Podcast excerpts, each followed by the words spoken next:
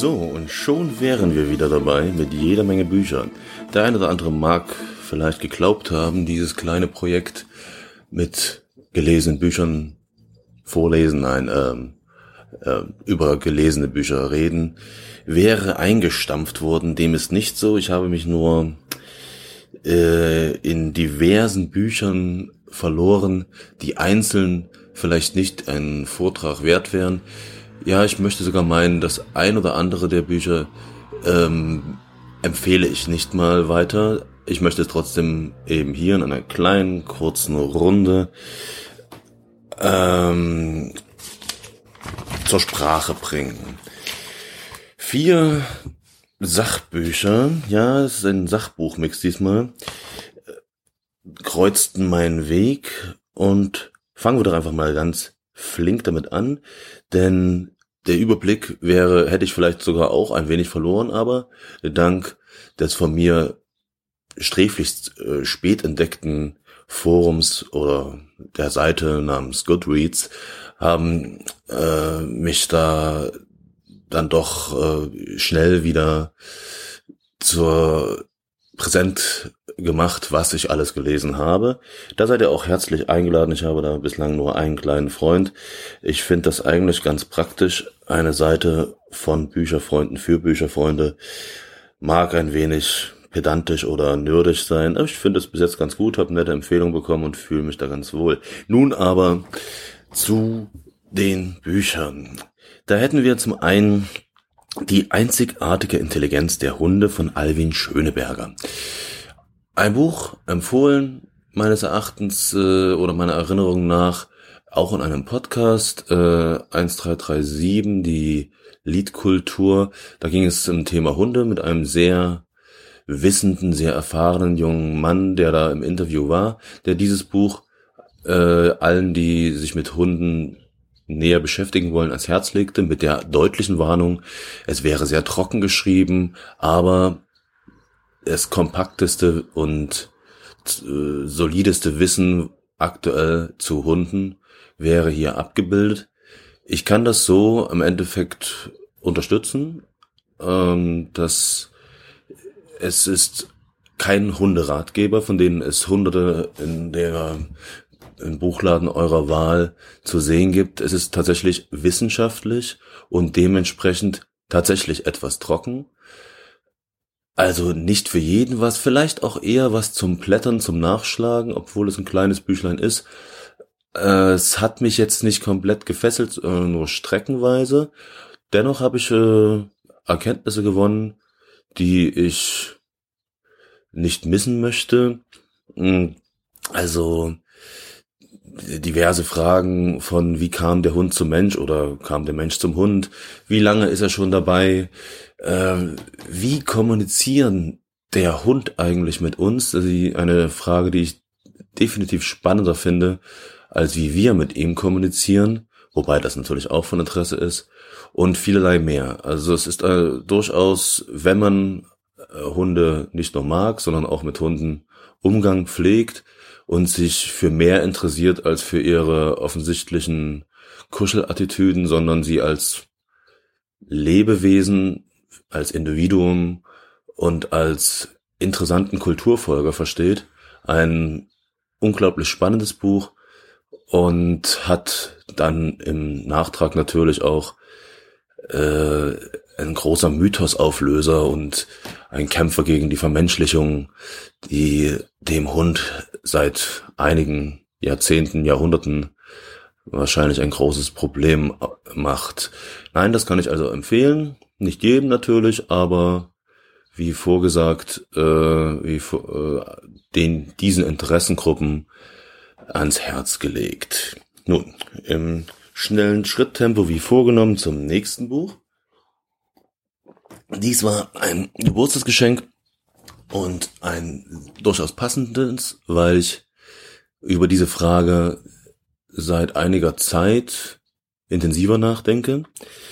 Es handelt sich um den Klassiker aus dem Englischen Vagabonding von Rolf Potts, ähm, auf Deutsch ganz passend mit Weltenbummeln übersetzt. Und das ist nun ein klassischer Ratgeber der Menschen, die gerne reisen, die Fernweh haben, die die Sesshaftigkeit nicht wirklich im Blut haben und nach Auswegen suchen, dieses Dilemma zu lösen, versucht Ratschläge zu geben, wie ein Leben in Bewegung möglich wäre. Ich bin letztlich doch ein wenig enttäuscht, andererseits auf einem hohen Niveau enttäuscht, weil ich nicht viel Neues erfahren habe. Ähm, viele Ansichten, viele Ratschläge sind mir wohl bekannt, setze ich in dem Sinne schon um und kenne ich. Natürlich muss ich hier anmerken, dass das Buch, dass das Buch mit sehr vielen weiterführenden Links und Büchern durchsetzt ist, die ich jetzt noch nicht abgeklopft habe. Mag sein, dass ich hierdurch noch Inspiration und Ideen bekomme, die mich wirklich weiterbringen. Abgesehen davon ist es vielleicht das richtige Buch für unerfahrene und auch jüngere Menschen, die noch äh, nach Möglichkeiten suchen und eben hier gute Ratschläge bekommen, wirkliche falsche Denkweisen oder Ratschläge halt habe ich hier nicht ausmachen können. Mir fehlte halt, aber das mag in den Links und weiterführenden Büchern noch kommen, äh, ein wenig der, der, der langweilige Pragmatismus äh, für so eine Art Leben. Äh, wie mache ich es mit der Krankenversicherung? Wie ähm, kann ich wirklich Geld verdienen? Wie kann ich ein, ein Leben in der Fremde, in der wechselnden Fremde organisieren? Aber das ist natürlich auch von Fall zu Fall unterschiedlich. Da kann man auch nicht die komplette Anleitung erwarten. Dann wäre es ja auch kein Weltenbummel mehr. Und die andere Kritik ist, wie so oft, es ist natürlich sehr amerikanisch geprägt. Ähm, für europäische äh, Anwendungsfälle oder gar deutsche Anwendungsfälle sind zwar natürlich spezifische weiterführende Links und Bücher äh, dabei, aber der Tenor des Buches so weltenbummelig das Ganze angelegt äh, ist, spricht eine eindeutig amerikanische Sprache. Das war auch nicht anders zu erwarten. Deshalb nur so eine halbe Kritik. Aber sei angemerkt, auch hier fazitär sei gesagt, wie gesagt, ich könnte mir vorstellen, jüngere, aufstrebende Weltenbummler sind mit diesem Buch hervorragend bedient und beraten. Für mich war es eher eine Bestätigung, dass ich dann doch schon auf dem richtigen Weg bin und nicht grundfalsch denke und der Rest für diese Art von Leben muss dann irgendwo nicht von selbst kommen, aber nicht in einem Buch gefunden werden. Was hätten wir denn noch? Oh ja, das ist schon ein wenig länger her, ich mache das nicht chronologisch von Erwin O. Compagne, äh, seines Zeichens Holländer meines Erachtens, ähm, der Penisverkürzer und andere Merkwürdigkeiten aus 500 Jahren Medizingeschichte.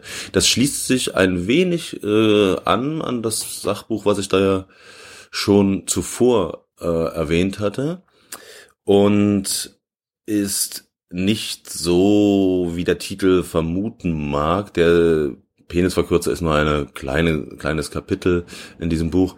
Nein, es sind diverse, diverse Geschichten äh, sorgsam sortiert, meines Erachtens nicht ganz so ausgezeichnet mit Quellenbelegen ergänzt, aber nichtdestotrotz äh, verschiedene Geschichten und die eine oder andere ist nun ja langweilig oder nicht der Rede wert, aber es sind ähm, viele Geschichten dabei, die tatsächlich spannend, natürlich auch ekelerregend und äh, absurd erscheinen. Nichtsdestotrotz ein hervorragender, eine hervorragende Sammlung an Erzählungen, die tief blicken lassen in eben jene sehr konfliktreiche und mühsame Entwicklung, die unsere moderne, moderne Medizin gemacht hat, unternommen hat. Und ja, definitiv nicht für jeden was. Aber für mich, der sich gerade für Medizingeschichte äh, ein wenig int interessiert, durchaus lesenswert und keine verschwendete Lektüre. Und in diesem Zusammenhang auch die Empfehlung. Dann zum letzten Bändlein, das auch wieder, man kann mein Leben und meine Bücher schon in Zusammenhang sehen, von Carlos Collado Seidel, Die Basken, ein historisches Porträt. Das habe ich natürlich auf meine letzte Reise ins Baskenland mitgenommen, da ich ein wenig äh, immer gerne äh, auf Reisen, wenn ich irgendwo hinfahre, über das, wo ich hinfahre, mich ein wenig versuche zu belesen, soweit das möglich ist. Auch dieses Buch, also Seidel, ist mir so düster aus Studienzeiten noch ein Begriff. Ähm, er hatte da, glaube ich, zum Bürgerkrieg was geschrieben. Dieses Buch nun, wie soll ich sagen, ähm, es ist schon sehr trocken. Es ist schon sehr trocken und äh, historische Bücher, in, deutschsprachige Bücher leiden traditionell unter einer sehr trockenen, wissenschaftlich trägen Sprache. Ähm, das äh, unterscheidet sie vom angloamerikanischen Raum extrem, wo die Geschicht, Geschichtsschreibung auch viel mit Literatur zu tun hat. Das sei hier äh, natürlich gesagt, das weiß jeder, der sich mit historischen Büchern ein wenig beschäftigt. Nichtsdestotrotz äh, ist es ein gutes Buch, ein Buch mit wenig äh, eklatanten Fehlern und eine gute Zusammenfassung. Und für eine Baskenlandreise tatsächlich nicht die dümmste Wahl, beziehungsweise wenn man sich damit mal wirklich beschäftigt, merkt man, wie wenig es zum Baskenland, äh, jedenfalls in deutscher Sprache, äh, eigentlich gibt. Selbst Reiseführer zum Baskenland sind Mangelware bis nicht existent. Das ist alles äh, überlagert von dem riesigen, leidigen Jakobsweg. Dazu kann man sich natürlich ganze Wagenladung von Reiseführern kaufen, aber eine reine, ein reiner Baskenland-Reiseführer, den gibt es zum Beispiel nicht und äh, Romane auch wenig, Bücher sehr wenig. Dafür für diese alte und allgemein bekannte kleine Bergnation ähm, erstaunlich, erstaunlich ehrlich gesagt und ähm, das wäre schön. Ich bin der Meinung, da wäre viel rauszuholen. Das Buch natürlich mit Vorbehalt empfohlen.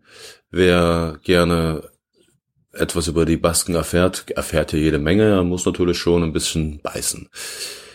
Das äh, dazu noch gleich kurz hinterher, damit wir das äh, haben. Ich habe natürlich auch einen Roman erstanden zu, mit dem Thema Baskenland, äh, zum Thema Baskenland. Sehr, sehr viel, wie gesagt, habe ich da nicht entdecken können.